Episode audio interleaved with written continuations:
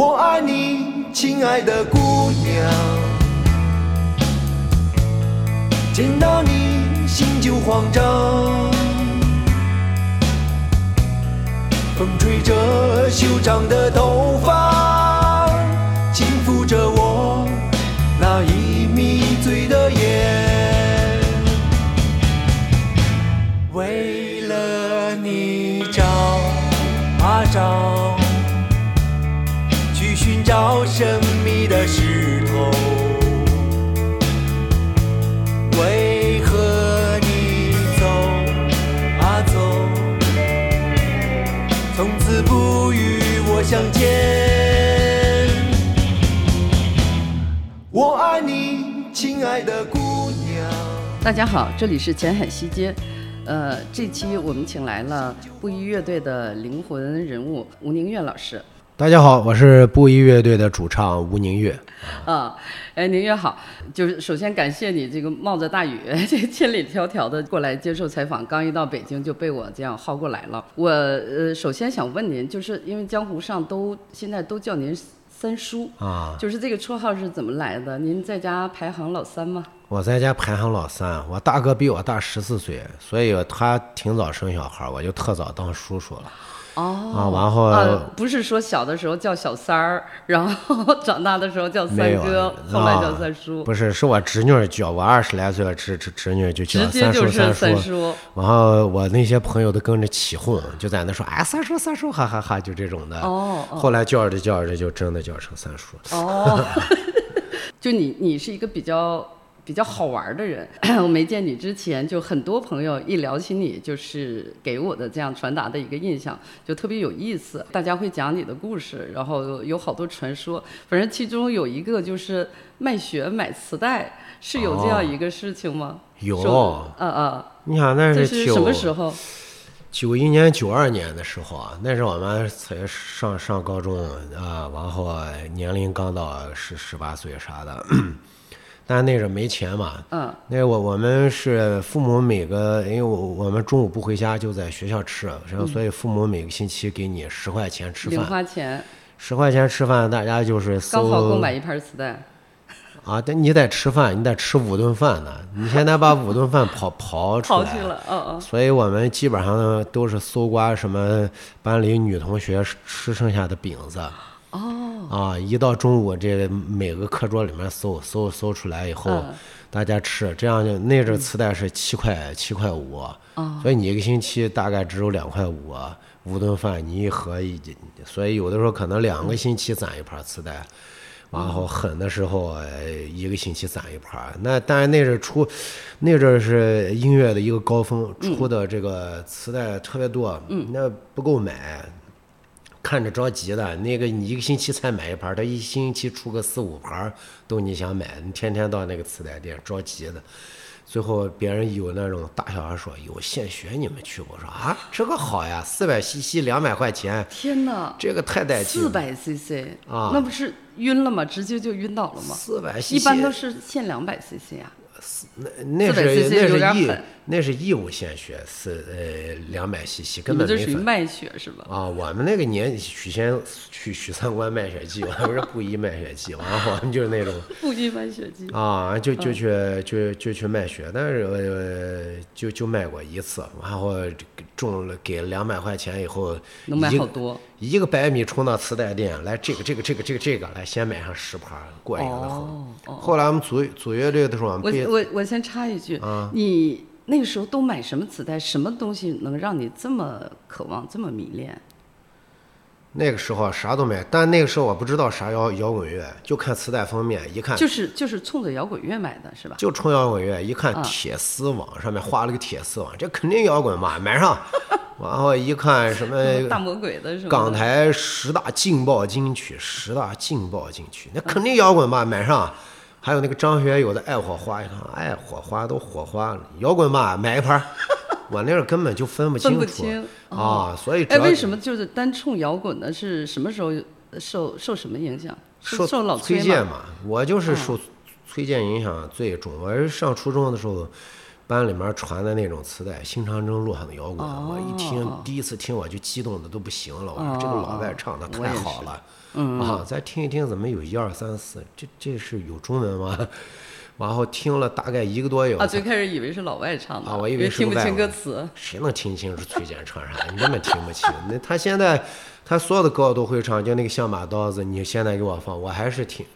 我要不自己把歌词背下来，我还是听不清他唱的什么。嗯，那我还背过歌词，他那唱的，咕噜啾啾我这个高会这这这这对对对，啊，听听不清楚，但是就是巨巨带劲，就是一一下就击中了你的感觉，把你心里面有一个门儿给打开了，是把钥匙一样。嗯，所以从那以后就是特别激动，那那就憋着就是非非要买。我记我记得我第一次，每每次我妈带我进，呃我们住在偏一点地方嘛，说进城进城以后最喜喜欢就把我妈慢慢的往那个外文书店那引。万源书店里面全卖磁带，然后进万源书店，我一进去那边放着南泥湾，我一听，哎呀，这个听着怎么那么像崔健？我冲上去一看崔健那个海报，黑白的一个五角星，我当时我就激动的都不行了，妈就给我买这个，一定要给我买，不无论如何也要不给我买这个。不买就撒泼打滚儿。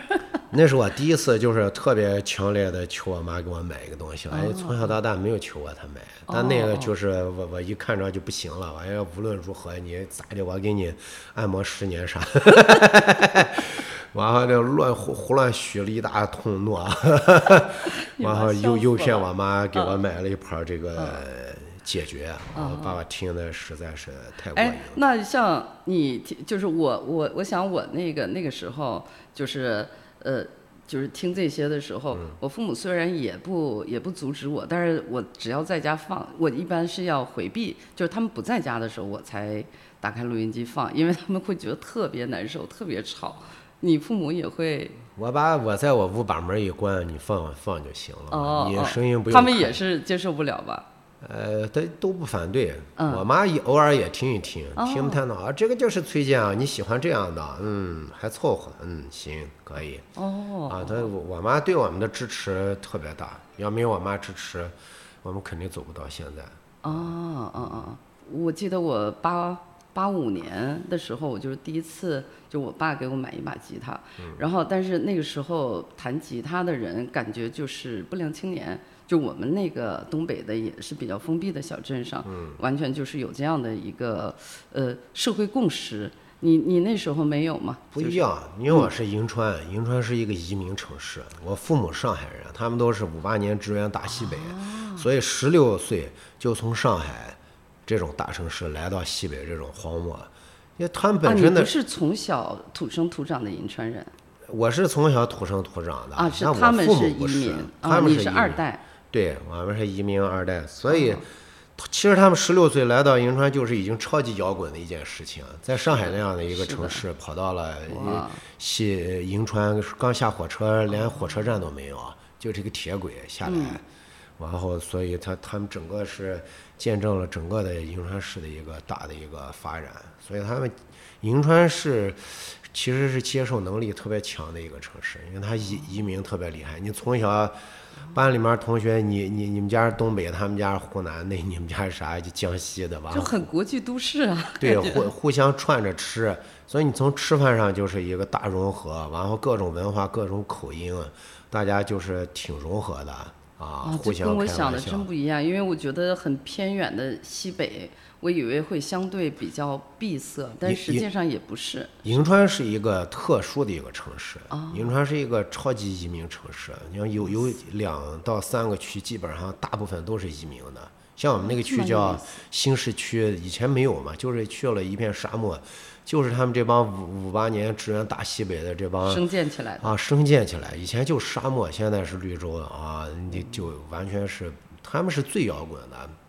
啊，所以他我们是摇二代，摇 摇他二代他他们才是嗯摇，他们他们特别摇滚，他们只只不过自己不知道。嗯，这这种太太狠了。嗯，哦，这么有意思嗯啊！所以那个啊，那你高中的时候就是狂呃，我初中就开始初中听就开始喜欢到到高中你就开始有能攒出钱的能力，初中你想都别想了，明白，你在家只能是求求，就是让父母来给自己买啊来支持。父母没，我们那时小的时候没有零花钱，嗯，所以上了高中以后，因为你必须在外面吃一顿午饭，所以每个星期有十块钱，这个饭钱，你把这个钱省下来，就是想办法就买磁带，太热爱买磁带了。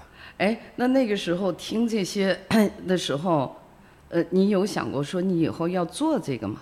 搞啊音乐吗？那个时候还没想过，就是只是喜啊，欢，就是喜欢，就是疯狂的听，呃，出一盘儿买一盘儿，完后什么音响杂志啊全都买，然后看看上面说有什么磁带，我们就到万安书店看，哎，有这个呢，买一个啊。啊，说蝎子，哎呀，都叫蝎子，肯定摇滚嘛？买 重金属，哎也肯定摇滚嘛？啊，后来那摇滚之所以就是什么都听。对，啥都听，就是看名字，看磁带封面，哪个好看就买买哪个。那个时候还没有打口碟吧？呃，就是你要说九一九二年的时候，我觉得没有没有，只有那种外文书店进口，还贼贵。哦他那个时候就二二三十一盘磁带，哦，太可怕了。就是那种，他那个万安书店里面有那个呃，后来也在我们那儿开自己的唱片店，他写一个小纸条，在说这是什么什么阿巴小组瑞典的什么呃国宝给你们翻译一下啊，翻译那么一两句，看瑞典国宝，买一盘听吧，哎呀，都国宝了，买一盘就就那么个听。后来音响世界里面，呃，开的这个金兆军还金兆军嗯啊，他们开有对话摇滚乐，有好几个摇滚专栏，哎呀，还有摇滚碟屏，然后根据那个上面看有没有磁带买。后来又有了这个打口碟，哎，慢慢的就又又转向 CD 了。嗯嗯，那什么时候开始萌生说我我就要我就要走这条路，我就自己要搞音乐？高中一毕业嘛，一毕业啊，嗯职高我们是职高嘛，职高的时候天天我们就是一帮同学凑在一块儿听，听听听听，在俺们家在那跟着乱唱。嗯，后来高中毕业没事干，那说报个吉他班，学两个月以后，大家突然冲动说，哎，要不咱们组个乐队吧？那说好呀，组乐队。我说我弹吉他了，我们那个鼓手叫欧旭东嘛，他是我们那的。呃，体育冠军，我们那个整个那个区，我们银川市的那种标枪冠军，哦，啊挺厉害的。对他也是足球冠军，所以你你体育好，你肯定协调好，你打鼓，那剩下那个小牛，那你就只能弹贝斯了。我们是先组乐队，分配的活儿是吧？对，我们是先组乐队，然后分配活儿，然后再去学的乐器。到九五年以后，我九四年先就带着任务去学的乐器是吗？啊，然后对我们，我九四年毕业以后，我我等了他们一年，然后等他们九五年他们实习了，开始也不用上上课了，说咱们就学吧。当初学也不知道找谁学，嗯，还有那时候我们那个银川市弹的最好的是苏阳嘛，苏老师。哎，苏阳那时候就已经出名了吗？啊，他吉他我们那儿的吉他最快的嘛，啊，他那时候还搞重金属呢，贼贼厉害，说是。哦哦，我的意思说，就是那个时候他就已经已经是一个很有名的人，吉他很有名啊啊。那时候是吉他老师、吉他手，吉他手，歌舞厅伴奏的。啊，那这是胳膊还没有琴的时代。组那个后面的乐队吧？对他那个后面组他们组的那个呃呃重金属乐队。哦，啊，透明乐队啊，叫痛哇，我都不知道。啊，他跟我们是同期组的，比我们对呀、能我就觉得你们像是一个同时代的，同时代，但但他年纪比我们大，他他弹吉他比我们早多。那个时候他虽然没没呃有有有有自己的乐队了，可能也在那排呢，嗯叫什么弧线乐队，嗯啊，后来又改成呃透明乐队，啊，那那时候我们银川是第一吉他手嘛，哦那时候他还搞那个。速度金属就是央威那种，上来噗唱那种《满江红》，猛得很啊！哦哦哦，完了穿黑背心儿，呃，哦没想到黑黑牛仔苏阳裤，大长头发啊憨憨的苏阳有那样一面儿啊，重金属范儿。哦 不知道说这个苏老师生不生气啊？啊，我们都想找他我回头问问他，啊他生气我就给剪掉。啊，我们都想找他学啊，但他可能那阵儿太忙了，他一个人教不了这么多乐队。后来我们就在音响世界上看着那个迷笛学校招生啊，是在音响世界上看到啊的，一看这个好呀，完后我们又去，去之前一人再卖一次血，真的吗？呃，再攒点钱嘛。哦，哎，那个迷笛就是那之前你们是知道迷笛的是吗？啊，就就是影响世界啊，上啊。就呃就是在影响有世招招聘一看，老师这老五这太厉害了吧！哎呀，这这这全是大唐朝黑豹，这这啥都有，那那就去，嗯然后我们就去了迷笛学校，那是迷笛贼好，短期班，七百块钱学三个月，然后第二年还能免费再学一次，所以我们九六年就集体又去了一次，真的免费的吗？真的免费，那免费学就是冲着蹭免费去的是吗？就冲免费去，说第一把没没没没没学着，没没三个月太快了嘛，说没没学够，第二次再去。但那是迷笛，我觉得是最好的教育状态，因为他每天换不同的音乐人来给你教，那些音乐人都没有一个人会会教的对呀、啊。上来就是呃特别会，就乐器特别好的，我发现他不一定会教学。那是李延亮给我们上过三节课嘛，上了上你们都懵了吧？他上来第一个问你们想学啥？我说啊，我们哪知道想学啥呀？你这给都给我们教点啥我？们还是孩子啊。啊，他就是胡乱聊天，胡乱胡乱谈一点啥。但那种其实，呃，摇滚乐最好的教是这种的，它是一个气质的传承。嗯，啊，他他自己的本身的气质，就看你能不能学着了。所以这种教最好。如果你不是这块料，你赶紧就别学了，就学不会，赶紧回家挺好的，别浪费时间。因为这一行真的挺拼天赋的，就你要你，因为他家是纯纯走感觉型，除非你想当那种职业乐手，那是另外一套，另外一条路。你要想走一个原创独立乐队，我觉得迷笛早期那个状态是最好的。不它相当于给了你们一个整体的一个氛围，就说你们去近距离接触这些开窍，就对对对，开窍是最最重要的。我那会儿大家都迷茫，但是有有特别强烈的热爱感。迷的就是带着我们看各种演出，参加活动，太奢侈了。啊，有那种呃美国的乐队来，什么叫美好的一天和中国的轮回乐队两个在教室里面 PK 一下，完了这你看这这看着这这多带劲啊！啊，各种乐队就是这种看，然后大家又都特别接地气，也不装，然后会就是会，不会就不会。反而我觉得那种他那个特别生涩的教你啊，特别好。你现在想想就真的好，因为他给你传承了一个气质。你李延亮现在再给你教，我觉得他肯定有特别多套路，但但可能那种精神上的东西就不一定能有能学得到那么多。所以那种环境也让你们就会特别受感染、受激励，就回家玩玩玩命去练琴，然后啊。然后那个地下乐队亚梦酒吧，那张张鸿飞开的，那还最早的，那就就就去看各种演出，什么苍蝇了，是呃这个左小诅咒了，都看完。说左小诅咒这啥啥乐队，啥怎么闹了个铁丝夹夹吉的？这会弹吉的，不会弹吉的怎么在这演出呢？完了苍蝇这啥东西，这根本就听不懂。完了要听那种带劲哦，里面那个那那是有那红烧肉有的，这这个带劲，我们就喜欢听那种唐朝黑豹这种带劲，还还接不太能接接受的那种特别怪新的那些音乐啊，说嗯这都啥啥东西，那接受不了。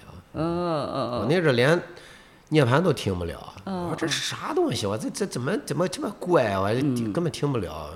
你他立刻我都听不了啊。对，其实你想，这个中国人的那个听觉经验，就是在可能崔健、唐朝这些人出来之前，全都是单线条的旋律。嗯，从校园歌曲，呃，什么那个就是他们那个台湾校园民谣，然后到港台歌曲，全都是优美旋律。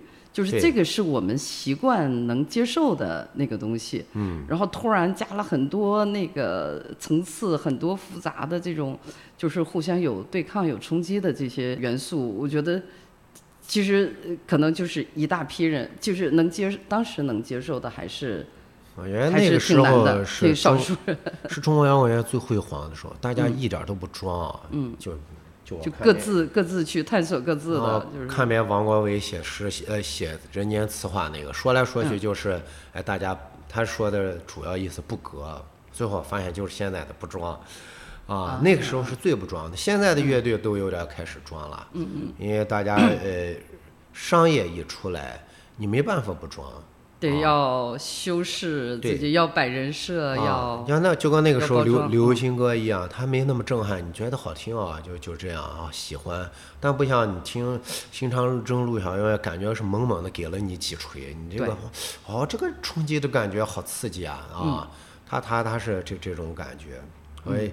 呃，有有一次那个有有代说你呃什么呃摇滚歌单，别的音乐人都是那种全是外国歌单啊，我给他提供了二十个，全部是中国的，一个外国的都没有。其实我我这一代是中国摇滚乐的第一代歌迷，就是我我这么大大概，就我听中国摇滚长大。我就是唐朝黑豹推荐，然 后咱们这代一把一把弄下来，唐朝黑豹、魔岩三杰、什么轮回、超载，这种一一把一把这种延下来。一号、二号，就那些，嗯。对中国火那个摇滚美金啊，这这外外国的我就听的没没那么多，也也多，但是不像中国的这个这么迷恋，刺激这么大。没错，没错，没错。我觉得就是不不假装是特别重要，他们都是发自。嗯，本心的这么一个状态。嗯，现在我觉得中国的音乐没错，而且最最近我发现，哎，年轻的乐队都特别的抑郁、阴暗、嗯，恐怖啊，那种狠，嗯，啊，是那种感觉，就是呃，年轻的乐队青涩这种，要不然就是那种海边沙滩。啊，小青年浪漫啊，这这种的，就是像那种纯粹摇滚乐、硬汉摇滚乐这种的没了，就是感觉唐朝黑豹、崔健那个时代一过去，这一波就没了。现在谁跟你硬汉？别都讲生活呢？哎，你要不然就是郁闷，我们就来发泄一下；要不然就是开心，我们。谈个恋爱，对这个，其实我本来是想呃放到最后问你的。昨天那个我说整理一下采访提纲，然后我就是一边放着，因为我老公他并没有很熟悉你们，然后那个我就正好放那个《亲爱的姑娘》啊、《先锋》啊什么的，然后他说：“哎，这是谁的？”他说：“感觉是八十年代的那个的 感觉。”哎，我说感觉不错啊你。我之前我我是喜欢，但是我也没有往这想，后来。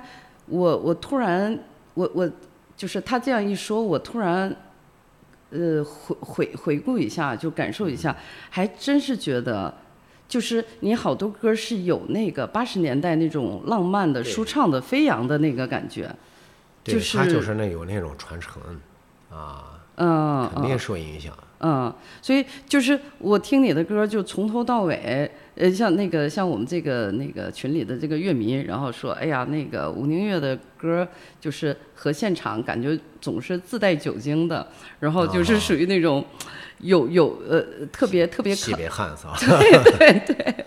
然后，但是我听呢就是像你的那些旋律啊、鼓点儿，呃，我我每次听你几乎每首歌都感觉是在那个开着敞篷。然后在那个就戈壁在飞驰的那种感觉，然后我想我怎么去形容它呢？我就说特别像那个西部片里那种逍遥骑士，也是在往前奔的，自带那种那种那种野性。跟你刚才说的说，哎，现在的那个音乐就是软，呃，自我感受，然后就是自我抚摸、自我按摩的那种东西就特别多。然后，然后我就想这是。呃，差在哪儿呢？就是这个区别在哪儿呢？我觉得时代有极大关系。他咱咱们这个七零后吧，他都有兄弟姐妹，从小在工厂大院长大，所以他有极强的呃集体生活。现在这些小年轻成长起来都是八九零后啊，八零后可能偶尔呃和七零后接的近，你还跟别人玩呢。你看九零后、两千后都非常孤独的。嗯，啊，都是一个人，就所有的人都有那种社恐呀，啊，然后孤独呀、郁闷呀，然后所以所以这些都是成了主流的词了啊。所以他他们那种就是这种郁闷、阴呃这种有时黑暗啊，然后这种有有一种呃极度那种黑色的力量啊，他这种要不然就是。突然特别好，就是海边沙滩小浪漫，谈个恋爱，哎，这两个极端，要不然贼郁闷，要不然贼开心。不像咱们那个时代，就是从小都被欺负，都被打打大的，完后大家人皮糙肉厚，都特皮实，完后说话也比较脏，也比也比较随随便，啊，所以比较那种野性一点。你看现在的小孩更像城市小孩，我们那儿的小孩。更像是野野野孩子那种。嗯嗯嗯，其实就是更天然，更有生命力。嗯，的的，呃，就是这样。我我就突然意识到，我说现在的音乐可能，比如说我们不管喜不喜欢，它可能他们也是下意识的、集体的反映了这个时代带给他们的感受，绝对也不怨他们，啊也不怨他们。绝对都是这个时代，他们嗯其实也也也还可以，基本上表现了自己的这个也是真实感受。啊，也是一个真实感。你现在有的人写歌词挺狠的啊，嗯那个挺挺犀利的啊，但是你总感觉是一个人被逼的角落里，你那种啊，你这种使使了一下劲儿的那种逼逼无奈的反抗。对他不，他不不呃就是不昂扬，就是啊他他不外扩。咱们那个时代是你你你打我就打我，拍拍土就就走了，嘻嘻哈哈，走走走，这吃雪糕走，就是呃被欺负了没有感觉啊。咱们那时都是皮糙，别这现在小孩是，你打我的每一下我都记在心里面。啊，然后我你把我逼到角落里创伤了，我也打不过你，然后我就在我的世界里面，我就那种要呃幻想。啊，幻想想我是大王，然后我要爆发一下，然后把所有的郁闷，他他真的是会就活得不舒展。嗯啊嗯嗯。不一样。那你说现在这个时代，其实呃，跟你的那个气质，我是觉得好像是以是格格不入的。就是现在呃，整个社会的一个气氛，这个有没有影响到你？我们啊对，有没有影响到你？就说乐队啊，没没有，没影响。乐队就是朝着自己的方向奋勇向前，完了，但是你就是得有代价嘛。所以要想这种乐队要想玩好，因为我们乐队换成员换的贼频繁，因为太难了。你像我到现在我也不敢生小孩儿啊。啊，你你有小孩儿，你肯定知道那种无边的压力。我对那我看着别人这种，我们朋友同学，嗯根本不敢生小孩儿。我们完方也是直接过了，他六十四岁无所谓了，呃，也得等于退休了。那剩下两个年轻的是还没结婚呢。嗯。啊，所以哦，所以呃，就是暂时处于没有压力的对状态，没有压力还是能开开心心搞音乐。啊，这个就是贼贼重要。为啥换那么多人呢？这真的挺麻烦。嗯我们一出去巡演四个月，很简单。你要有小孩咋办？你是一个妈妈，哦你要是说四个月咱们就不回家了。你说为了理想，哦这个事儿也不太不太能简单的这么个往过画，对吧？他要回家照顾小孩儿，要挣奶粉钱，也很，因为我们巡演的巡演的就每个人呃，因为我们要覆覆盖整个的五四五线、六七线城市，所以有很多城市赔钱的。所以我们乐队每个人发的工资极低，就是最低生活保障，就是低保巡演。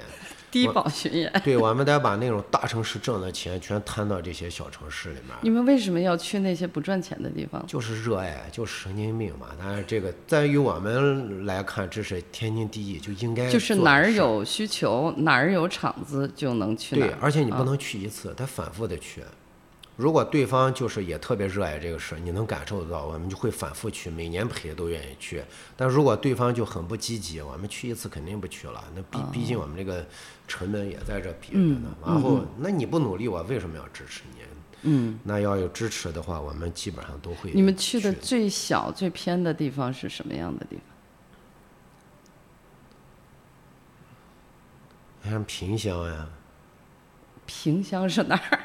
啊，湖南还湖北还是哪儿？哦哦哦哦，啊，那种就是还有鞍山这样啊，不不不，黄山，黄山整个这个城市才有二十万人啊啊，还有全旅游的人。对呀、然后、去过好多次，每个城市，你想每年要呃巡演界六十站左右，啊三十个省你这么频繁啊，三十个省市城呃省会一过，那剩下三十个城市那就没边了，像什么张掖啊，我们还去过。呃哎像这种比如说啊 没听说过？没听说过啊，就是这种很偏的地方，就是呃，那我我我的理解就是说它的其实是成本特别高的，因为越偏远的地方，你不管交通啊什么什么的，就是你包包括你们自己的这个人力成本，就一路折腾，啊然后但是是不是观众往往是最少的地方？对啊，所以赔钱嘛，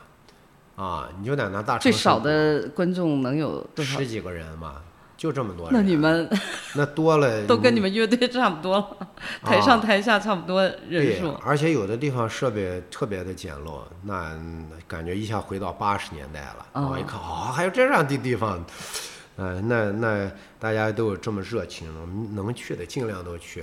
但我们都已经这么密集了，实际上，嗯，还有好多城市没去了呢，啊，也有好多城市简直是做慈善啊下乡，你可以这么理解，但我能理 解就是赤脚医生到处背着包到处走的那这就。是热爱，因为我们所有的人都是被摇滚乐改变命运的人，所以我们嗯想把这种，我们可能听了一场演出，真的就是听一场演出，听了一首歌，改变了命运。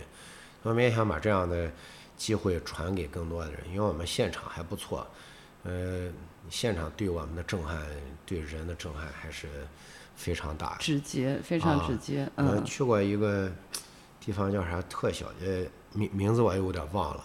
反正就就十，我我刚一上台一看只有三个观众，然后演着演着大概有十来个观众。演完以后，有一个女孩过来说：“你们能来这个城市演出，对我们意义重大。”你就能感觉得到，嗯，他在那么小一个地方，没有机会看他找着了这个共鸣，他发现，哎，还有一群跟我想的一样、想法一样的人，他们在这巡演，我看了，啊，演出效果不咋地，但是，呃，一有一有人在这样坚持，有人在做这种事情，啊，有不说坚持，有人在热爱这件事情，为了自己热爱的事情奋不顾身的，飞蛾扑火的往前扑扑，就这种。呃，是感染人的，因为现在的年轻人需要这种共鸣，呃，或者需要我们这样的参照物。大家思考一下，你看，就是这条路是可以走通的，嗯，啊，就这一条摇滚之路是可以走通的，我们不乐队就走通了。所以，嗯，你你不要被房子、汽车，还有什么就业，呃，完全束缚，说这是这是唯一的路，这不是唯一的路，还有一些。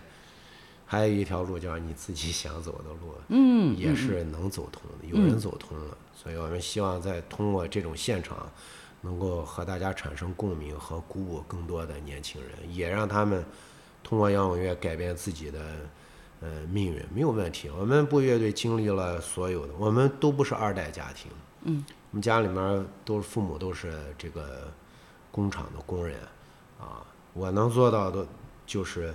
花最少的钱，在北京的时候，两千年左右，一个月就花两百块钱的什么的，完了就看两千年的时候一个月两百，啊，就看那个几度夕呃呃看夕阳红节目，里面有个老年人，什么一百块钱过一个月，还能老吃着肉，你就老看，哎呀，这个是怎么过的？受激励了。啊，就就学嘛，啊，一我们全乐队，呃，一个星期花八十块钱，四个人。咋过的呢？就先我们先去好运买演出，完这个涛哥给我们一百块钱演出费，我们打车二十块钱，剩八十块钱来先买十袋十包挂面，哦，啊，十包挂面十块钱，还挺有规划的。啊规划，还你还剩七十块钱，然后再买点油，呃，煤气，啊，然后每天买点菜，就中午吃面条，呃，葱油面，热点呃酱油往那个挂面儿一弄，就是我们传说中的清水挂面，对，这样最便宜。你一把挂面，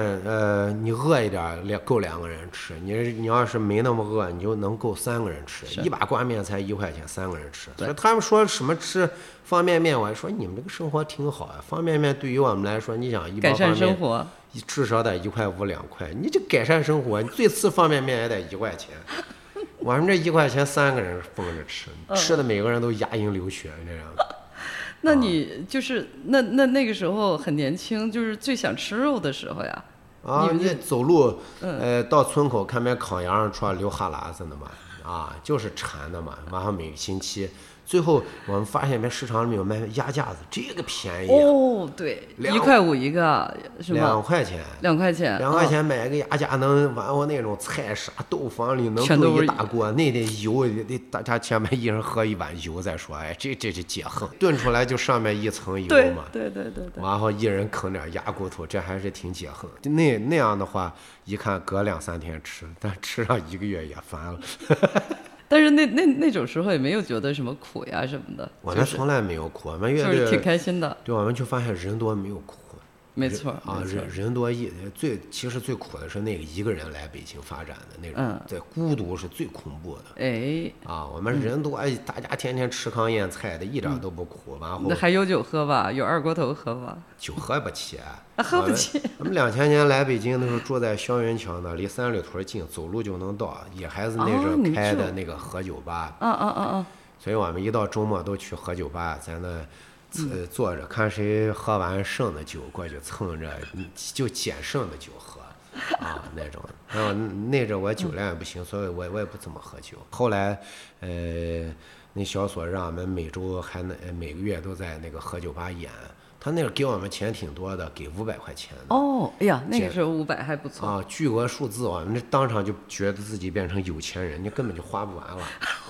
啊，你想一个星期才花八十块钱，你一个月给五百块钱，那足够我们花了。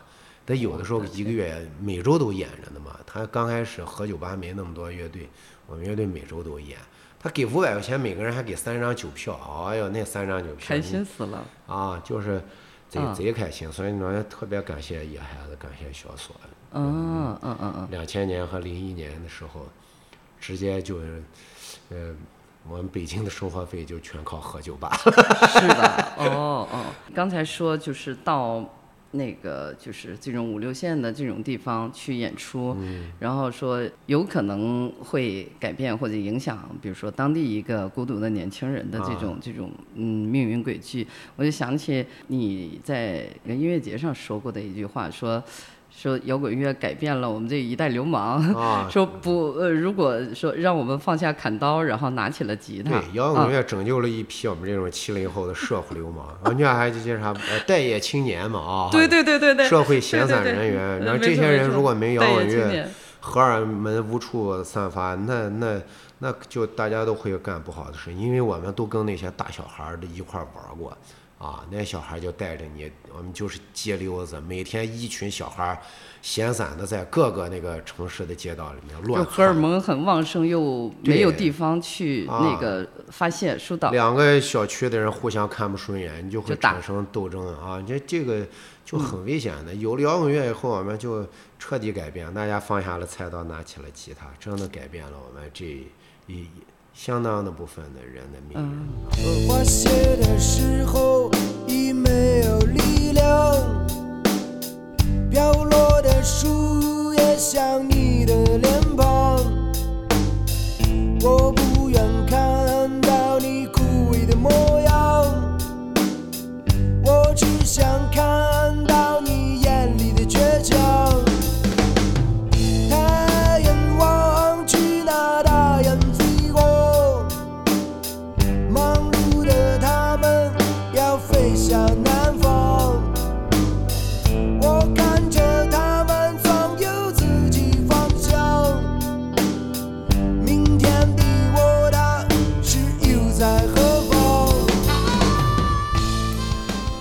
回过头来，然后就是想呃那个聊一下你的那个创作，就是呃，因为呃，你们是九五年组的乐队，啊，九五年组的乐队是到了迷笛之后组的吗？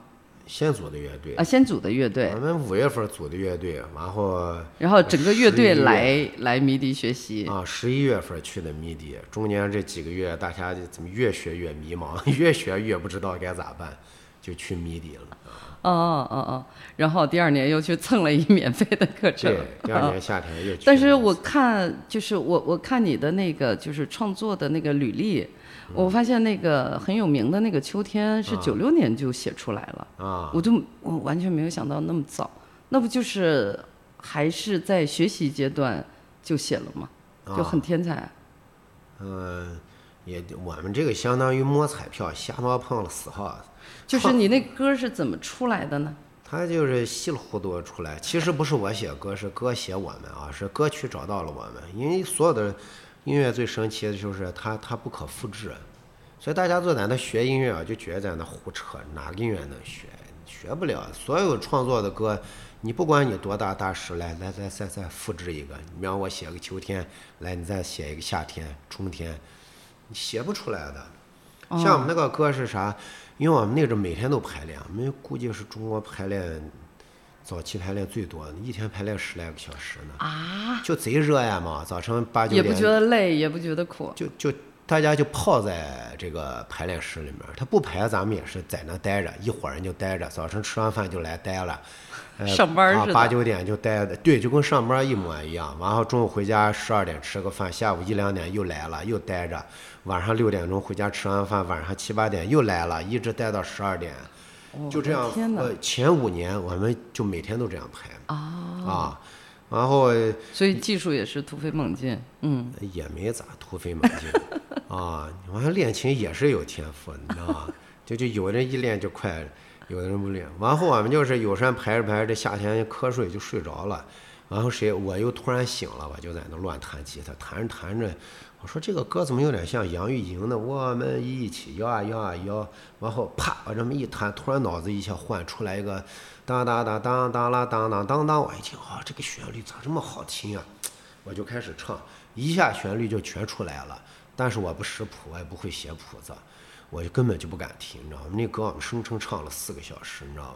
就唱你一旦停了就忘了，啊，完后我就边弹也没有录音机给你录下来哎呀，好危险！我就开始踹他们，你知道吧？把他们都从床踹，我一秒钟都不敢停，一因为之前就写过，就一秒钟就一转头就忘了。所以就一直踹，根本就不敢停。我说一直唱唱唱唱唱唱完后，唱到两个小时以后，我基本上就是，呃，我停一分钟，完后哎又想起来，可以可以，完后过一会儿再停五分钟，能不能想起来？啊，想起来想起来了，完后再过一会儿，呃，算是彻底记下来了。完后再在吉他弦上找那个音，当当当摸，哦，这个一摸是数，啊，一弦二品，嗯，这个是一个啊，一弦一品，呃，二弦一品啊，这是一个刀数，完后再数拍子，完后这种我是这么个，嗯那你天哪，那你创作了这么多歌，几十首歌，你难道我们布乐队成立二十八年，我一一个谱子都没写，我们都我们都是用嘴说，当当当当当当当当当，听会了没？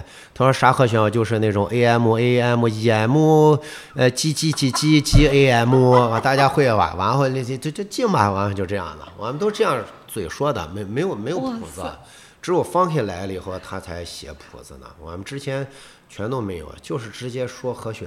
我这这个这个感觉听的，我就觉得，如果是我是一个你们旁边，比如说我是当时你们的朋友或者经纪人的话，我都我会每天提心吊胆，就是会，天哪，这这万一是比如说没录下来，或者说忘了，或者是怎么，就是这样丢的歌也很多，也很痛苦。然后，所以我每次都照死了唱，完唱完你们别你们别听，然后我我找一下这个音在吉他哪，完后简单写的那谱子都不对啊，简单这几个音能主要这几个音给写对了，待会儿再照这个弹还能再跟着这个索引再能回找着那个感觉，剩下的我们一个。谱子都没写过，大家都是嘴对，就是口口相口传。口相传，这不是啊像老艺人的那种，啊 因为民间老艺人他什么也他就是只能唱，然后对，我们别现在人别人在跟着学。教小孩音乐也是，就是先跟父母洗脑，说你这初学啊，不用学谱子，好多人都骂俺们，跟俺们犟嘴。我说你这代表中国能走出去的音乐人，就这些老艺人，你问他们，你别说识谱，你先说识字儿不？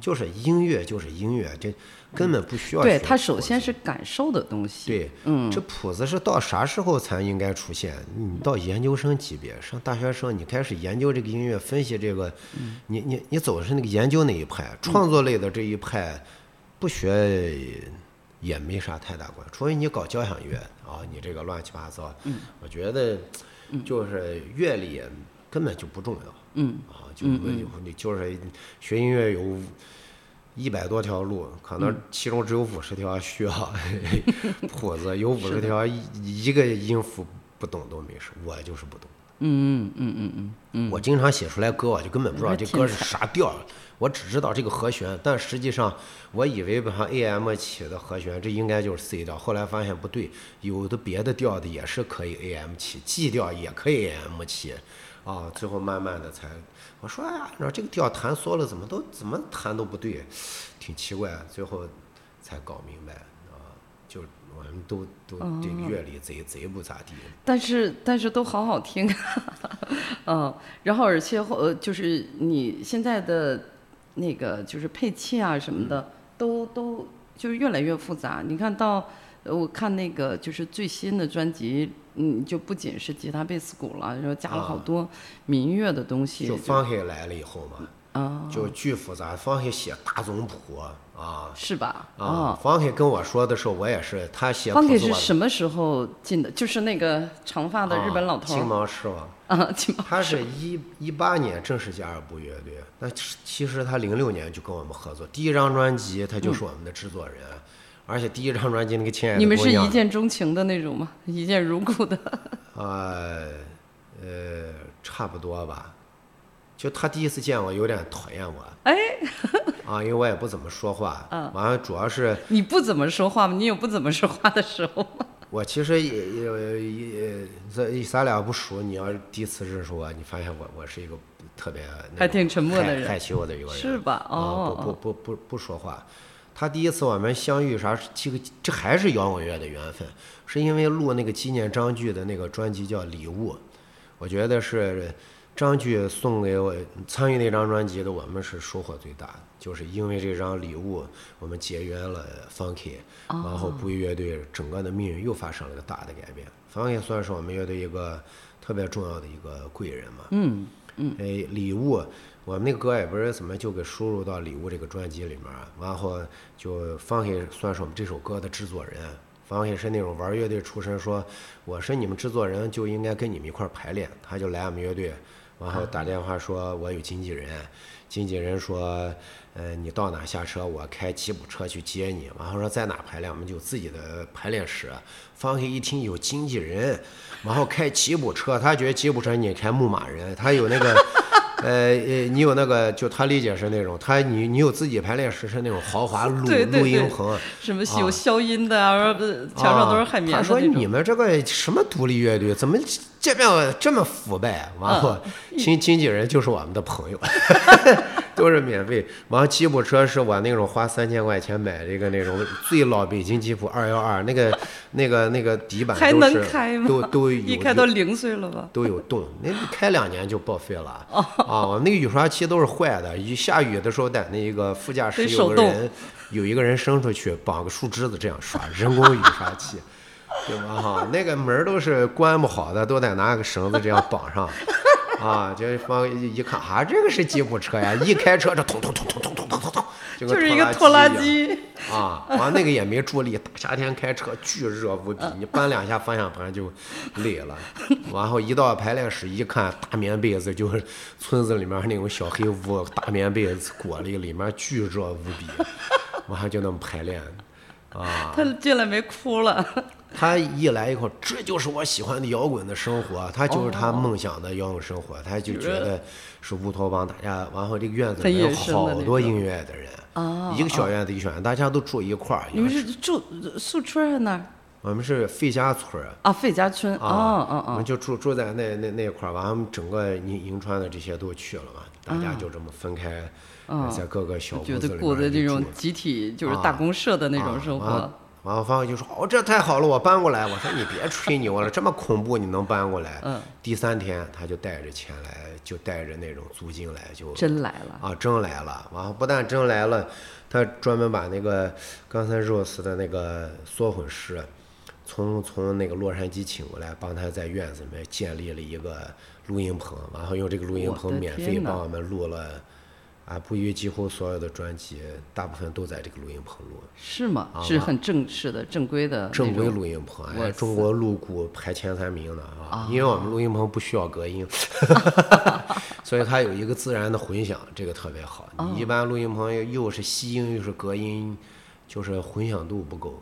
嗯，所以我们那个录音棚录鼓特别好听。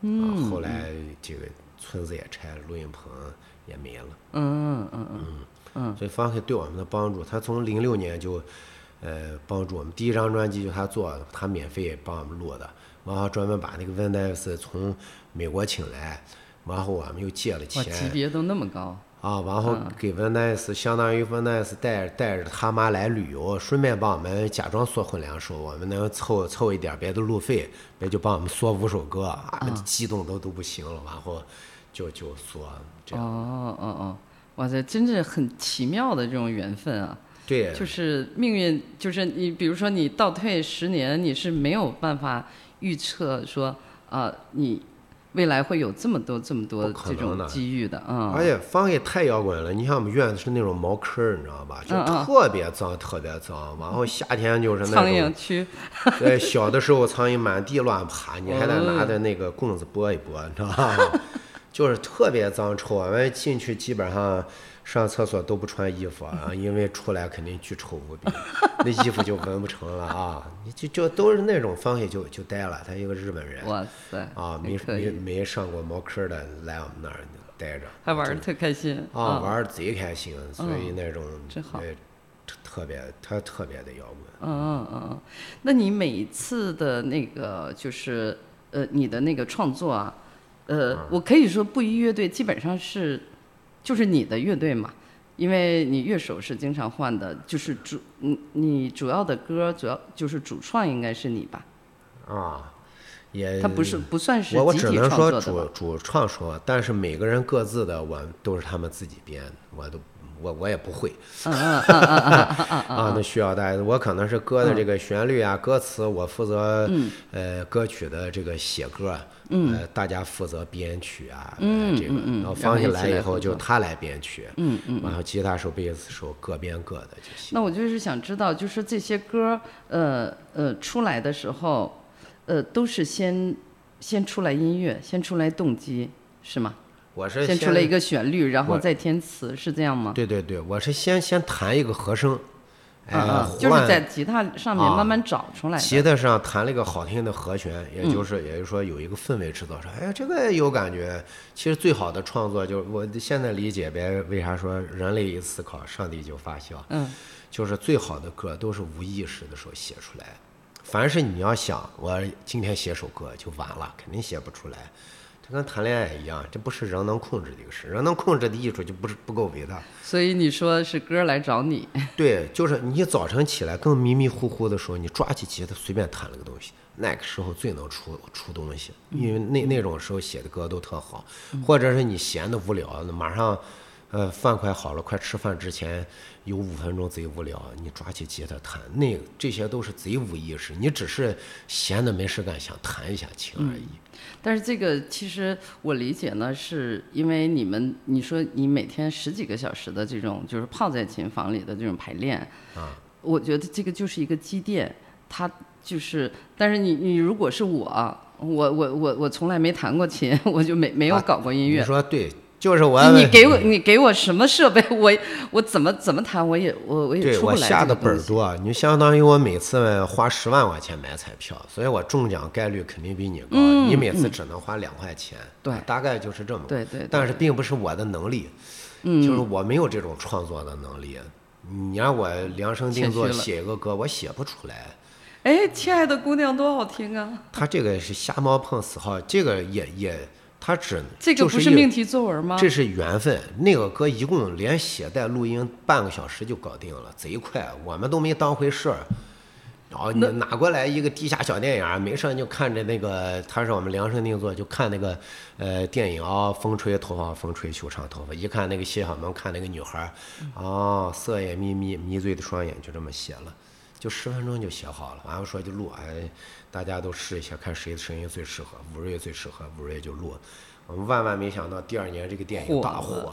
嗯嗯，当对我我我这里边 跟那个听众就说一下，《亲爱的姑娘》这首歌是《疯狂石头》的那个主题曲。对，嗯，我回头呃插曲，可能很多很多人，呃，比如说不知道你们，但是听过这首歌，然后但是不知道这首歌是你们写的。嗯，那你能说一下你怎么会就是嗯怎么会来做电影音乐呢？就这个是什么机缘这还是方 K 做的。啊？啊，人那个宁浩找的方 K 做整个电影音乐，哦中间有个插曲，方 K 已经把曲子写好了，嗯他也随便一写，也没想到，然后说填词儿他又不会填，他就找我们填词儿，填完词儿又没钱，那再找人唱，你你们是最便宜的，然后大家就是吃顿饭就行了，那给两百块钱我们还挺高兴的呢，啊，就这么个就，呃，就就搞定了。嗯嗯嗯，啊哎，，这个曲子是方凯写的。对，曲子方凯写的，但是他跟你们就是其他的歌整体的风格还是一致的呀。呃，就是跟布衣的这个这个整体的风格。那只能说有缘分嘛啊！因为像那个羊肉面，就第一张专辑里面最受欢迎两首歌，基基本都是方给写的。嗯，亲爱的姑娘和羊肉面都都都是他写的哎呀，羊肉面，羊肉面居然他写的，啊。这个完全不日本呐，这个很西北啊。这个因为我们改了嘛，哦哦哦，他他原来那个旋律，他用了特别多的切分成小鹿最骄傲的就是他的妈妈，他咔嗒咔嗒咔嗒咔嗒，小鹿最，然后把它改成直了，小鹿最骄傲的就是他的妈妈，就是这他这些我全都给他改了，他原版的这个我也不会，我也扒不出来，所以他教会我唱，我就自己弹着吉他一顿乱唱，就已经唱成别的样子。嗯，然后就我们就开始写歌词，写各种歌词。嗯，啊，他给我讲故事，嗯，就这么写出来的。哦，啊，原来是这样哦，这个这个是完全那对，个方玉写没想到的。写完羊肉面的时候，他半夜两点钟敲我的门把我睡梦中叫醒，说：“哎，我写了一首歌，以我这么多年创作经验，这首歌绝对能火，真的是一首好歌。”他给我唱了一遍，我说：“啊，这么难听。”我开始我也没流传特别广，嗯啊，但他可能是比较跟大家的那个就是故乡情节可能他就是比较近。真实。其实关于妈妈的歌贼难写，嗯啊，他写这个一点都不装，嗯能和每个人产生共鸣。这首歌是我们演出哭鼻子率最高的歌曲是吗？哦，啊，经常有人，你要是在外面打工拼搏的，你听这歌肯定嗯，都挺立立立立马想家了。啊，对，嗯，就是我我自己就是更喜欢的，就是反倒是那个三丰。啊，嗯嗯，就是你这首歌是怎么出来的？能不能？这首歌是我们以前那个前吉他手张威他写的，他写的啊曲子，我写的词儿。哦，他和他女朋友两个人就呃，他特别喜欢冒险，他和他女朋友两个人到密云，两个人划了一个小船去了没有人的岛上，自己支的帐篷，两个人在那晚上看星星，然后最后写了这歌。他给我讲，我说啊，这也太浪漫了，我就想象他们两个手拉手不穿衣服看星星的样子，我就把歌词写下来了。哦哦哦哦，啊，所以你们那个布衣乐队的创作是，就是相当于每个人可能都会给这个乐队来贡献。都会贡献，贡献嗯大大家感觉好像是我哎出的力多，但实际上是都都有出力嗯啊。之前那些啊武瑞也有创作能力，都都他们那都有创作搞创作。对，那个什么《铃兰曲对，》，就说是武瑞，啊，嗯就是嗯他写。武瑞是我见过的最天才的一个演员，就武瑞和张威都是天才，但他俩不一样。武瑞是超级天才，你知道吧？就他对音乐的悟呃领悟能力贼强。你看他学打鼓的时候，他才十几岁，小娃娃。然后他师傅在那办舞会呢，他他有一次别人跟他学一个啊，他就是讲他那打鼓，他跟他师傅学了三天就去办舞会了。他从来没练过鼓，他打鼓在国内也能算是一号。啊，然后他我们以前在呃小所演呃在在那个何酒吧演出，有一次别人送给他一个葫芦丝，下午送给他的，然后我们下午调音的时候，他随便吹了一段，我们编了一段，就晚上就演出了，他就来一段葫芦丝的这么一个曲子。我我我看他吹，我说啊，葫芦丝这么简单，你咋一下午就会？我说来，我也吹，我一吹根本我 吹的啥吧，这这这啥都就根本就，哦，就是什么乐器他都很容易上手，很容易对，特别会啊。完了后来呃又有一个朋友拿来一个那个拇指钢琴，然后他那个随便拨了两下，哎，我说这个好听啊，然后就零乱曲就出来了，哦哦哦特别快，嗯，啊，是也是很快就出来的一个，五五分钟嘛啊，他就得主旋律嘛，当当当当当，就就就就一下就特别好听，啊嗯嗯，好多人是那个哎，对，当时人家他们是说说什么来着？那个说啊，那个出大事儿了，说不宜搞后摇了，就是这首这首曲子出来的时候，对，啊，那都是后来了。嗯后来大家又说很说你们不宜咋搞后摇了？我说嗯你看那个曲子的发表时间，你这都已经五年八年后说这个事。嗯我们那是理解，你们叫前摇，我那是叫急的曲，嗯啊，嗯就是乐乐曲啊，轻音乐啊，对，是是这种对吧？你没有后，我们那个没有后摇这个词，嗯嗯嗯，呃，那个，哎，这个《铃兰曲》就是这个名字特别好听，这个是是一个人名吗？完后取完这个名字呢，说叫啥曲呃叫啥曲子呢？他说他一弹曲子想起他女儿，说你女儿叫啥？叫武铃兰。我说那就叫铃兰曲啊，这多好，就叫你女儿的名字哦哦，这个林林兰这两个字是他女儿的名字字。。我起的起的这个绝绝绝对没有重名率，啊因为好像很少有人的名字用那个鱼鳞的鳞啊来做那个名字的，就是哦哦哦，我所以我就我还以为，哎，铃兰曲，我感觉特别有呃是是有古风的那种感啊觉。我说这是从哪个典故里出来的嘛？这个就跟三丰一样，三丰名字也是胡乱起的。三丰因因为张我看有的时候写疯子的疯，最早就是张卫他，因因为啊最早是疯子的疯，是张卫天天特别疯，他写这个三丰以后，俺们说你这一天你张三疯，俺们就说这个歌就你一天疯来疯去，我们就叫三疯。后来呃呃我们要打打字儿，呃做一个小样，然后五也打字儿打错了，一打三分别直接跳出来是这个山峰的峰，就打错了。我一看，哎，这个可能更适合吧。然后我们就叫这个山峰的峰。后来正式出这张呃出这首歌的时候，张威说不行，你们必须按我的意思，要教成这个三峰的峰，哎疯子的疯，我们又改回疯子的所以我以为是两首歌，我去听，哎，发现是一首歌啊。啊，后来他离开乐队了，我又偷偷又给改改回来了。我还是喜欢山峰的风，啊所以但是呃，因为这有好几个版本，就他那版就是疯子的疯，然后别的版本就都是山峰的风。哦哦哦，今夜的星星已早睡，露出了欣慰的余味。声穿过这夜空，穿过了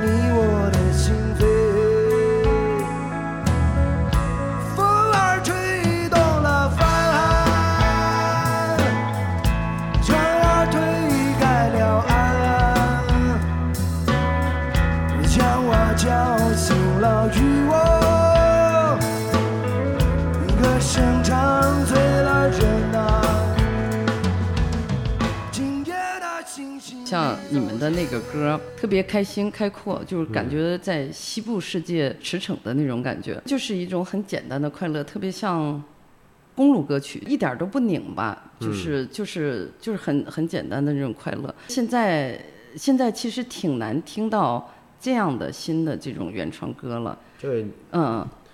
现在，因为你你老想着别人是怎么想的，嗯。所以你写词，你可能一方面是自己想表达的，另外一个你想，呃，参顾及别人怎么看你，你可能会把这个词写得更夸张了。我我要写歌的时候，我写完会把所有的形容词能去掉全部删掉，尽量就是大白话直直的把它说出来，就是狂减字。然后有那些很过分的形容词，看能不能把它换成口语的词。因为我的语文水平比较差，所以就最好就不要卖弄啊，就是你最简单的，就是我写歌基本上都是中心思想那样的，像电影简介一样，最最简单的把它嗯写出来就就够了。你当时心情是什么样的，就怎么弄。可能有的时候创作，你那种情绪会影影响你，是是一种情绪在特长时间影响你啊，你可能能能写出一个什么样的感觉。然后有一段时间，我们我们上一波乐队跟我们吵架闹翻了，然后就会有一段时间特别难受，一直酝酿酝酿酝酿，最后哎，突然有一天就把这全给放下，完有一个旋律，但是那个旋律早都出来了。但是旋律一直没找着词儿，突然发现这个情绪和这个旋律特别搭，词一下就出来，就是那个好风那首歌，就你把、你把所有的都放下了，就好像根本就都不那么重要。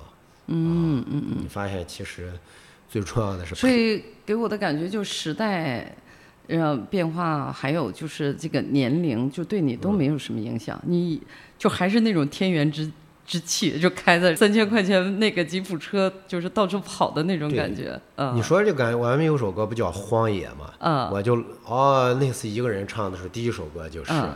我就不是说就是希望的，就特别喜欢西部，就是骑在马上然后，拿个小手枪，嗯，小啤酒、那种感觉的。包括你们嗯之前不是做过，就是只有一个宁夏啊这种，就是呃西北的音乐人之间是互相是嗯有影响的嘛？就是有影响。你要问我最喜欢的中国是哪个乐队，就是嗯野孩子乐队。我觉得只有他们一个乐队，呃，是最有态度的乐队。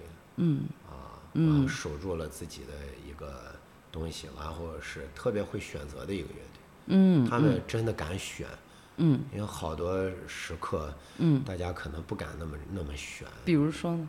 比如说在他们说开酒吧就开了，然后开酒吧，然后他们排练每每一周排五次，每次排四个小时，都是近乎变态的排练，啊，都都不敢。然后，呃，他说不妥协就不妥协，嗯你看他是呃。月下，啊，他他就唱自己的，对啊，就他非常非常有个人的这个呃想法，这个挺牛。反正我觉得我是做不到。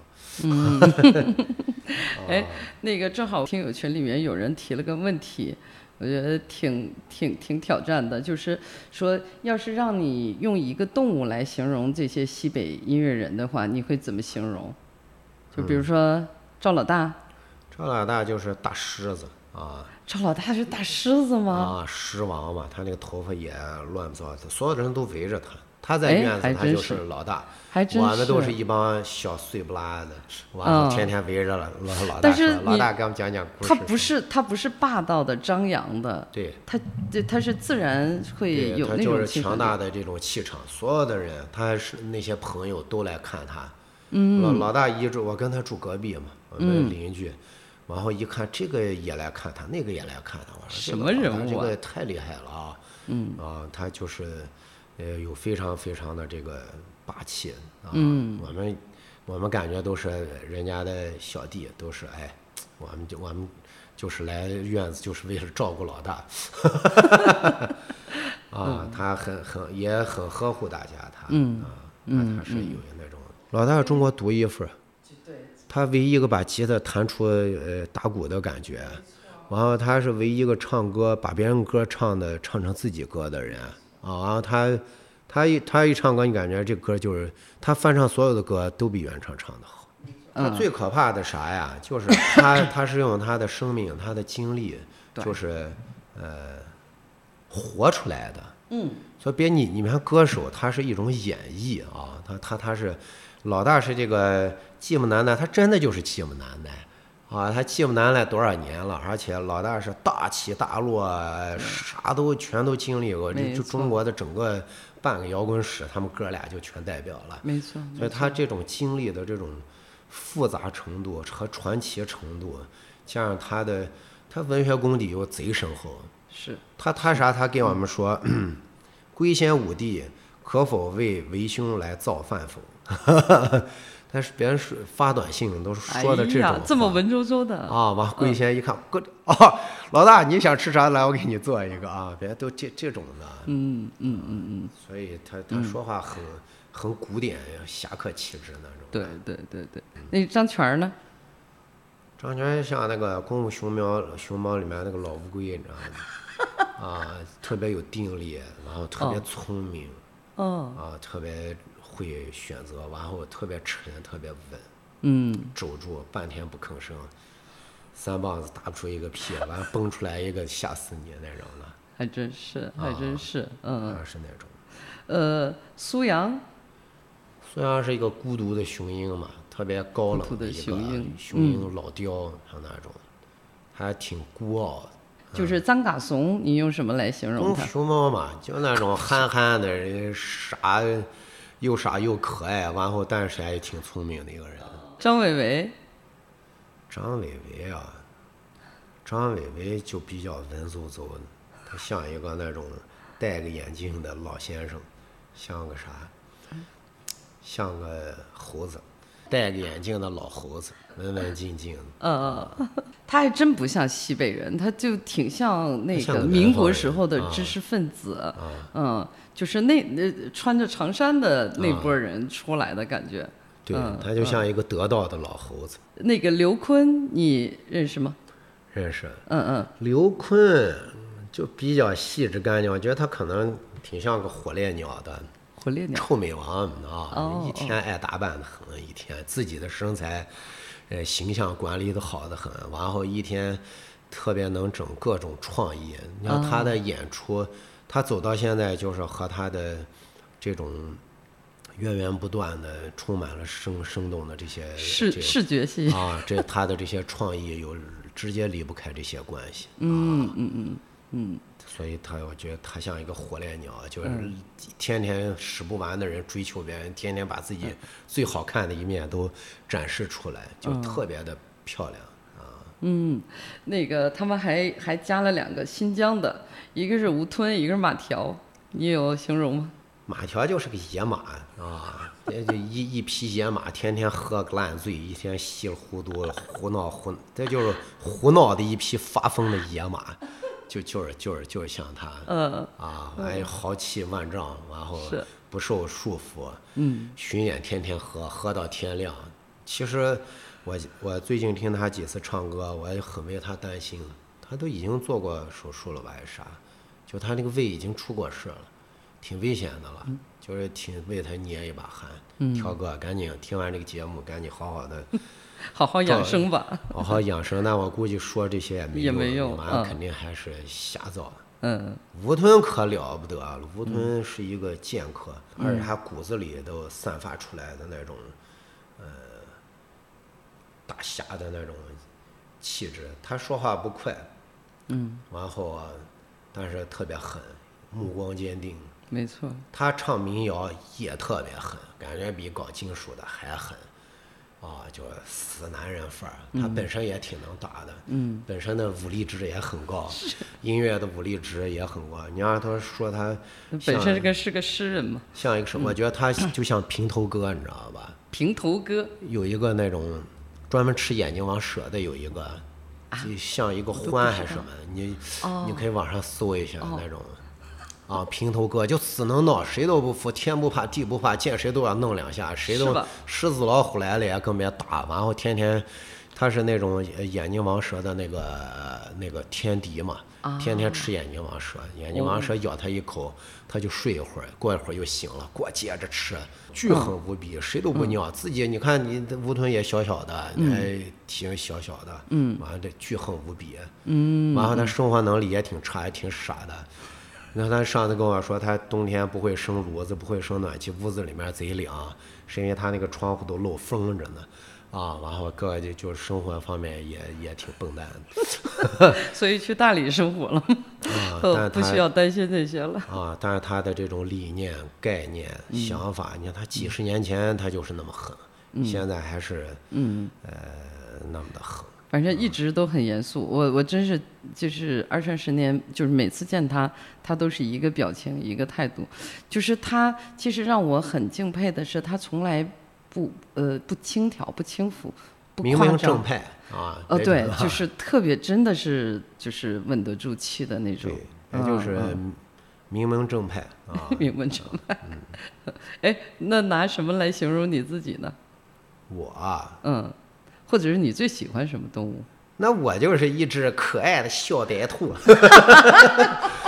不可能是小白兔。山林野兔，一个一个野兔。我觉得特别啊像个什么藏羚羊啊什么的那种，就跑特快的，然后在戈壁上跑的那种。因为我是属兔的不过你性格其实挺像小白兔的，啊，就是就是特就是特别温和，没有呃没有什么那种攻击性，就好像你内心也没有什么特别拧巴，或者说比较我不管，我跟别人吵架，血压不是就报两百，就我吵不了架，我因为我一手就直接发抖了，我无法跟人就是呃吵架，就是不具有攻击性的那种人。嗯没有攻击性，我从小到大都没打过架，是吗？啊。哎，西北汉子不都是打架长大的吗？我没打过架，因为我我二哥特厉害，我从小长大，用不着说那谁谁他们弟，你不要动，别谁一打我说完了你惨了你惨，我回家叫俺们哥，你死定了 啊！啊有那种不服，对，有人不服的就去了，然后我哥来把他往墙上一摁，直接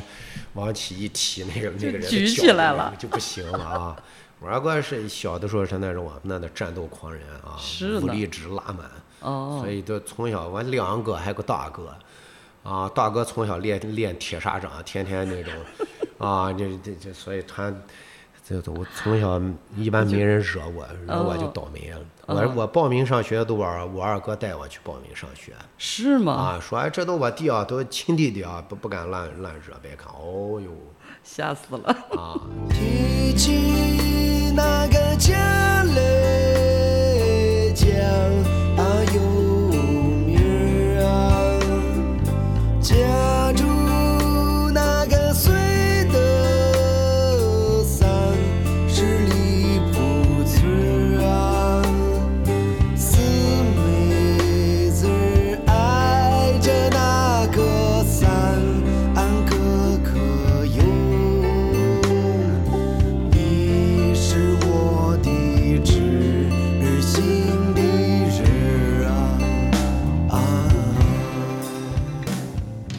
就是咱们说一下那个现场，因为 我听过一个那个比较好玩的故事。九七年，说你们搞了一场特别成功的演出，说两百块钱租下一个场地，我们那个时候嗯九几年哪有演出的地方啊？所以我们演出也不知道怎么演。后来发现那个我们那儿有一个电影院快不行了，不太大，也能坐三百个人。哎，那租电影院，我们就问电影院租一天多少钱？别说两百，我说哎，这个东西可以啊。但是之前我们没演出，我们就在那阵我二哥开了个餐厅，我们排练室就在餐厅后厨后面儿，呃他们那切菜都听着我们这个打鼓。那也没演出，我们就在餐厅门口先连演了一个月，每个周末餐厅门口啊，每个周六都演，演了一个月，到最后一一一个一个周末，就像街边卖唱的一样。不是就直接音响拉出来。其实我们是中国最早搞这个户外音乐节的，因为我们找了很多乐队，就在餐厅门口演。最后那个呃树上、房顶上站的全是人啊，别提前占座位儿呢。完，我们到第四周说都不演了，你们这个别别弄。然后，呃，我们就后也挺麻烦，我们就没演。后来说那咱们包电影院演吧。完后隔了两周，我们在电影院演的，直接爆满，两场全部售罄，完走廊上站都人，两场卖了四百张票。是因为那时候你们在那儿已经非常有名了吗？不是我，我现在才明白，是因为连演了那四个月，等于前前前期做了一个月的宣传预热，但是我们这两件事根本没有联系起来，啊就没有也以为就哎以为自己火了。呃以为就是大家喜欢看，就是你随便贴张海报就就就能喜欢，因为那阵儿也没有什么演出，我们就电影院门口那个大红纸写，跟卖羊毛衫的一样，哇哇哇，好消息，布衣乐队演出了，你知道吧？就这种直接就卖爆满，我们当场挣了七百块钱，飘了吧？当场膨胀，呃原地膨胀，激动坏了。完了说接着咱们再搞厉害的，完后又追加了两千块钱。你想两千块钱等于别一年的工资呢。哦，大家都去借钱嘛，借钱完后搞租了一个一千人的电影院，因为没场地就租到室内。我们那阵儿是在我们那个区西夏区，算是偏的，我们就到市中心租了个大电影院，完后又到别音响公司花了一千四百块钱租了一卡车的设备。哦，去演过年，还还猛得很，连演两天，嗯，结果 赔的扯扯的，两天来了两百人，根本就没有人。他其实那个才是正正常。然后我们不知道，说是不是宣传不够好。啊，然后第二年又一年我们又办，我们就这样连办了十年，连赔了十年。我们一直都连办了十年，你好执着，我们就是就是相当于跨年晚会之类的对，从那以后我们每年的每年的初四都搞。啊，每年啊初四每年初四都搞，那是我们传统演了二二二二十多年。完了第二年说是不就都是在老家。啊，嗯嗯嗯，说第二次是不是我咱们是不是上次宣传不好，从来没想过提前有预热这个事儿啊。第二次说咱们就是海报多印点儿，完后让那个那个那另外一个主唱马向东，他毛笔字写的好，写了二三十张，完后贴遍大街小巷，还是没人。完了第三次说，是不是咱们得花钱做宣？又借了七百块钱，在那个我们那的电视报上做一个广告，但那个做广告的骗我们，他说应该放在正版上有一个挺大的。结果我继续看，在中缝里面有个豆腐干，这谁能看着？七百巨额数字哦，天哪！两个月的工资没了。嗯，后来说是不是我们这个海报不专业？我们又找印刷厂，又让别人骗了，印了一个那个呃大海报，印了一千张海报。妈呀！然后我们把我们全乐队认识的人，大家那种跟那个啥分好组，你管哪一片儿，你管哪一片儿，提前训练还有培训话术，说咱们把云全银川市所有的报刊电话亭都贴完，进去跟别人说，你好，我们能在你这贴张海报吗？不让贴就在你这打个电话给你五毛钱，行不？啊啊，就这么个一千张海报全部贴完，哦，还是没人。啊，所有的宣传全部做完了。这这这都到哪一年了？得到两千年了吧？这就都十年了，到十年以后，我们实在赔不起了，真的也借不出钱，都欠我妈好多钱了。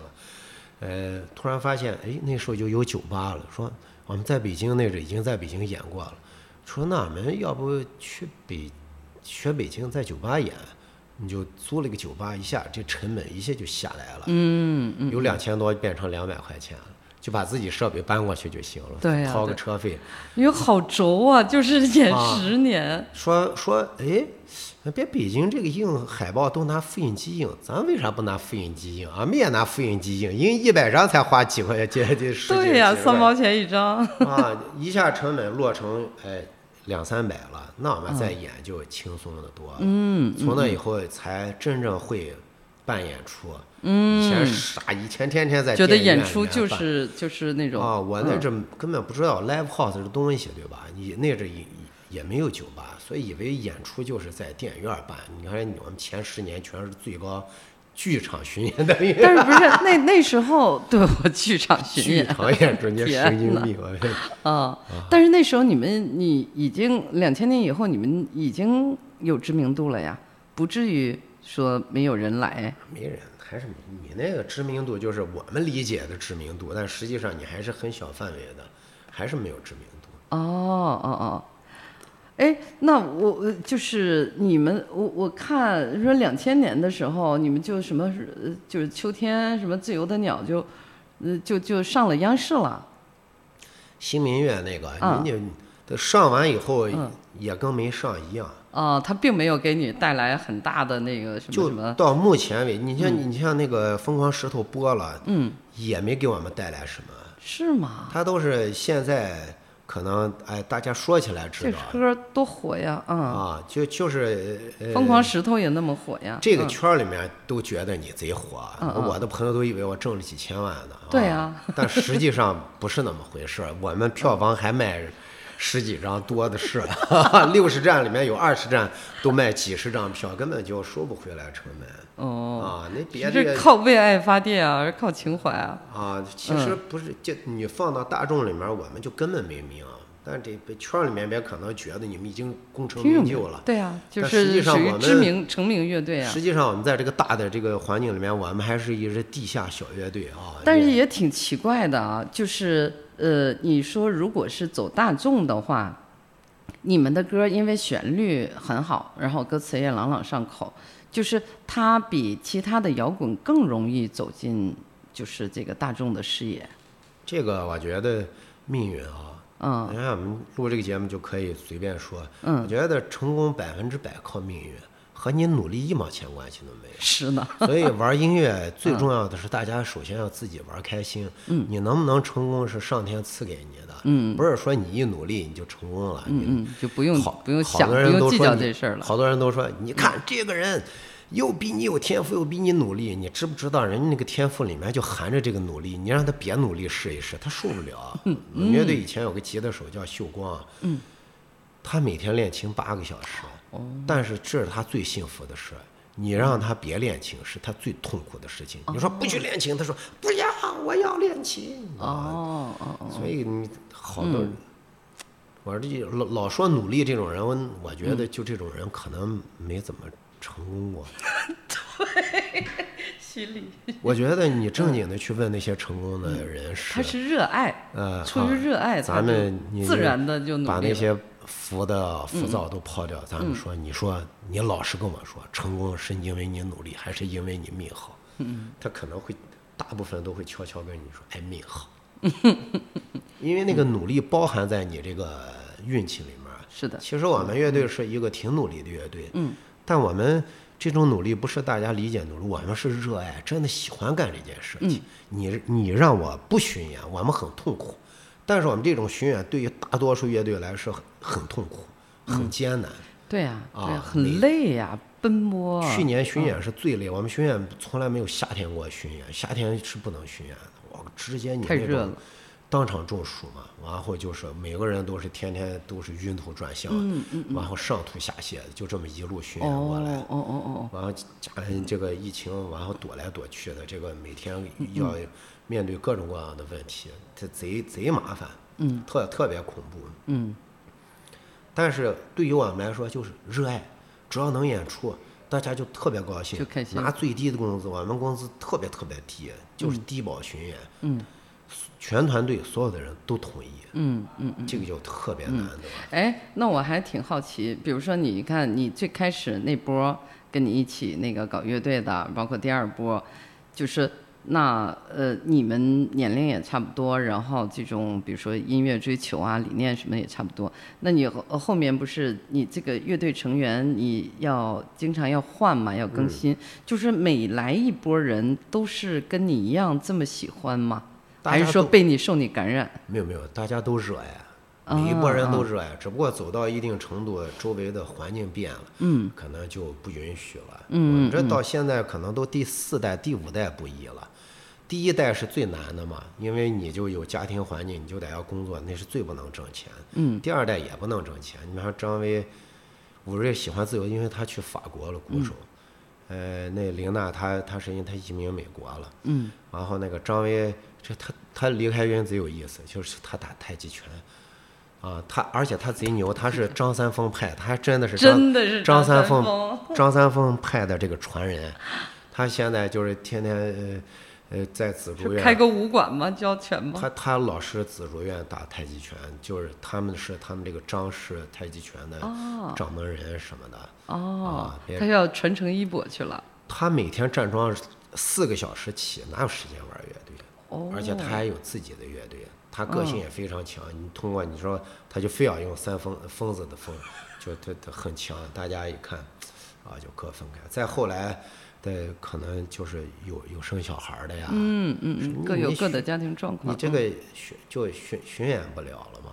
啊，老老有人骂我们说，你看你你们乐队换人，我说大哥，一个乐队前二十年一毛钱不挣，你说大家凑到一块儿干一件事能走二十年，你这你很难吧？你交朋友，你你能交二十年的也、也是很少数所以这个，呃，玩乐队就是大家喜呃像吃饭一样，嗯呃，喜欢了凑到一块儿，嗯慢慢的口味变了，又不喜欢了，嗯那就各吃各的，这个没有好坏之分，是的啊，就是一种，我觉得更像是一种缘分，嗯大家就呃都互相看开一点，别把这个事情看得那么。嗯极极端狭狭窄，就一做音乐跟谈恋爱一样，跟谈恋爱吃饭一样，就是你是一个喜欢爱好，嗯，而它不是我们一个非要以本来就没有钱，嗯，大家再还非非要勉强在一块儿，那不很哎痛苦。这个这种经济状况，就什么时候开始赚钱？现在也不赚钱，现在也不赚。现在哎，我觉得你们，你至少是音乐节啊，什么什么这那的。我们之前一个音乐节都没有，就是呃，慢慢的这些流量乐队一出来，像布衣这种老乐队根本就没有音乐节。不会啊我们，去年只有一个音乐节。我前年只有两三个音乐节，今年不还参加迷笛了吗？今年开始变多了，是因为我们有公司支持啊。哦，公司有原来是完全是自己完全是自己，我们没有跟草台签约之前，一个音乐节一年就一两个音乐节，哦，而且还是那给我的印象真不一样，我就就觉得我的朋友都觉得我是对应该很赚钱了没没有钱，真我嗯们嗯就是一个普通蓝领工人的一个钱，就是嗯能解决生活。就是我们挣的钱，呃，肯定不够我们在北京生活。嗯我们在银川生活嗯，就还可以，你花费也少。嗯嗯嗯他说他这这这种情况，嗯哇，那这这这个误误解真是挺大的。这几年不是有好多综艺嘛，啊嗯、就是就是综艺开始以后，这些老乐队就集体就熄火了。啊，不是大家都日子好过了吗？你搞了月下，他他会呃让他出来摇滚破圈儿。就是出来一大堆顶流乐队，就嗯呃你往下一排，你发现你在那个正好那条线之外。啊，但我觉得这个是一个好的现象。嗯，啊，你这个说明你这个老乐队没啥价值。音乐节就是一个价值的一个体现。那也有老的乐队参加呃综艺，它会越好。我觉得月下本身还是，呃，还有那些乐队综艺，对它也对整个这个市场是有积极帮助的，嗯，绝对是好的现象。嗯嗯只不过，呃，既然人家投钱，每个音乐节都上千万的投资，对吧？几百上千，少则几百万，多则几千万投资，那它就是一个商业的规则。嗯，那么就按照商业规则玩儿，你你不能说啊，不要老乐队，你问题是全用你们这帮的，这人家这几千万。嗯，收不回来咋办？嗯，毕竟有赞助商的是吧？它是一个商业玩法，你你大家想不开，那你也像我们，我们没有音乐节也能活着，因为我们有大量的巡演。嗯嗯我们大量巡演虽然有赔钱，嗯，但是一线大城市我们票房还是不错的，还是挺好的。对啊，喜欢你们的人很多呀。嗯一个保每年的一个基础生活费是可以挣出来的，嗯嗯嗯。就就是嗯没问题。哎，那个就是，那你们也考虑上综艺吗？如果有综艺请我们，我们就就我们开怀上啊，我？们没有你任何排除你不。呃呃那个不拧巴这件事儿，我就是觉得拧巴的嗯人都是没想好，有一些误会。嗯，你单纯刨开了，就是所有的综艺是不是让你唱你你写的歌？嗯嗯，他又把你变成别的样子，没有吧？你你没去过日本的这种综艺，上来全部给你化妆，化成什么那种海底世界，什么乌龟、虾什么的，没有那种。方黑就是因为逃避，方黑在日本他是八十年代日本最红的乐队，暴风乐队是日本天皇巨星，他的歌都是收录到日本小学课本里面的。嗯，就是就是日本的黑豹乐队，大概那种最火的时候，日本的零点乐队吧，最以前。他就是因为天天上综艺疯了，然后天天那种稀里糊涂那种玩儿来中国的逃避综艺。那中国的综艺，就是乐队类的综艺，什么月下，什么我们民谣吧那些，我觉得他还是在演一个乐队的样子，嗯演你的歌。第二个，他们制作，嗯他们制作水准，以以我的经验看吧，我觉得是世界级的啊，因为它灯光、舞美、音响都是天花板呀。嗯，你在这种舞台给你一个贼牛的展示，嗯，展示挺好的呀。嗯至于之后的事情是属于你自己接不住，你膨胀了，你咋了？你你你怎么怎么了？嗯旁旁边的人是属于个羡慕嫉妒恨，然后呃就是疯狂的骂。我觉得你嗯骂归骂，第二个我们客观的嗯看待这件事情，他有没有？我们反过来说，摇滚乐如果真的这么脆弱，被一个综艺就给击溃了，那就让他去死吧。嗯，摇滚乐从九十年代成长，我就是这样成长出来。有一毛钱，有人支持过我们吗？嗯嗯，那时候有谁支持过我们？比现在环境恶劣一万倍，我们怎么过来？连酒吧都没有，我们是自己推着音箱去电影院，这种赔钱一赔赔一年的工资，嗯，这这这种演出来的。那个时候都过来，现在我觉得哪个综艺叫我我我我我肯定我那种撒欢着往上跑，太高兴了，太好了 不知不觉俩小时，啊！太开心了。不是，因为我不知道为什么，就是你说什么我都想笑，真的，就是你讲哪一段我都想笑，因为你你身上就带着那个特别欢乐的那种能量。咱们进到下一个 环节，观众提问环节。嗯呃，我收集了一些问题，嗯，呃，不知道难不难为你啊，嗯、呃，这个第一个什么，为什么要取名布衣乐队呢？其中含义是什么？这个，这个就是运气缘分，没任何就上天赐的，嗯知道吧？最后这个名字你发现是最适合你的。当初想这个名字就是没有任何意义，因为我们起乐队名字贼难，我们取的都啥名字？你你一听你就知道，嗯我根本是以我们这种智商是绝对想不出布衣这么高大上的名字。我们想的啥名字？说外国有个甲壳虫乐队，咱们叫金龟子乐队行吗？金龟子乐队，有点低级。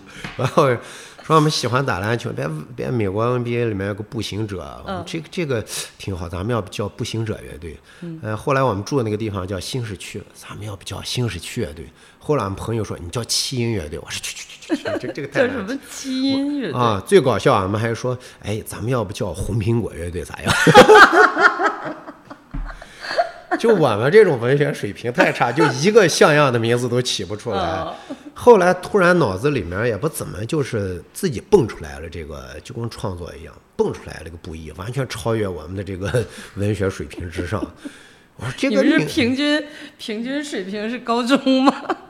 职高啊，职职高，平均学历？职业高中啊，那哪有？我们都是学接电线的，我们乐队啥？我，我我和我们那个打击乐手，我们两个是学学那种电工的，然后还有那个贝斯手和鼓手，两个是学厨师班的，啊，还那个还有一个主唱毛笔字写，他是快财会班的，所以他们毛笔字写，我们就都没正经上过学。音乐改变你们的命运啊！绝对改变。哦我们这种智商，你看都是红苹果级别，怎么能想出不一呢？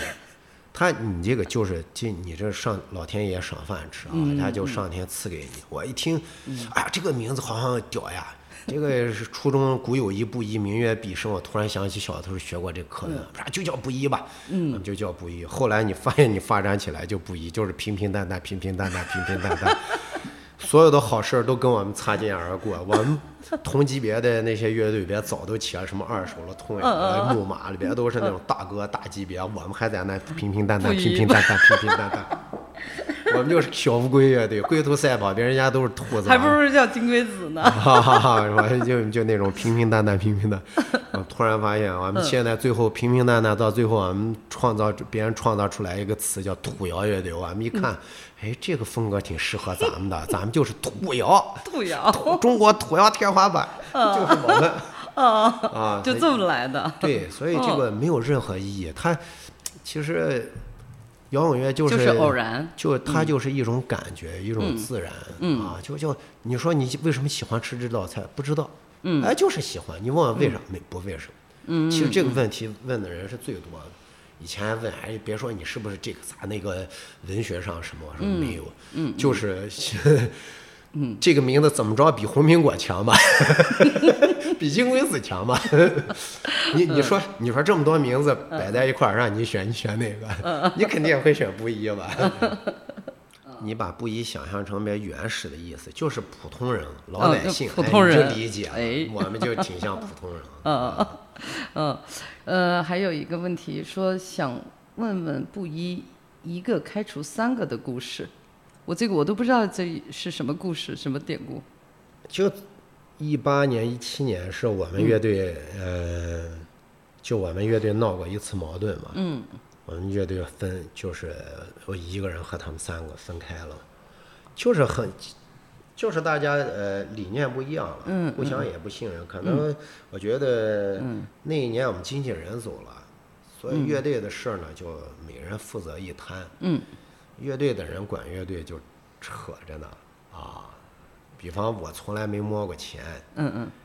哎，你嗯，我也不管钱，嗯。哎，那个琳娜她她她管钱，然后我们就记账记的都不对，啊，然后连我们连流水账都不太会记，然后各管一摊，嗯。一下矛盾就产生了，嗯。产生这种矛盾呢，然后又误会又比较多，最后产生一个不可调和的一种不信任。因为我我吧就比较呃软弱一点儿，所以那阵儿我我是管谈演出，嗯嗯。我谈的演出价格都贼低，嗯。但是这个低呢，也是大家我们提前开了个会，有一条底线，我那个底线从来没越过过，但是比大家预期的还是低很多。大家觉得你你这个笨蛋，你老你老被别人欺负，那个你这个不能怎怎样？嗯嗯嗯，我说我那些里面有好多都是我的朋友，哎，我确实有这个呃朋友抹不开面儿，我就给了低价。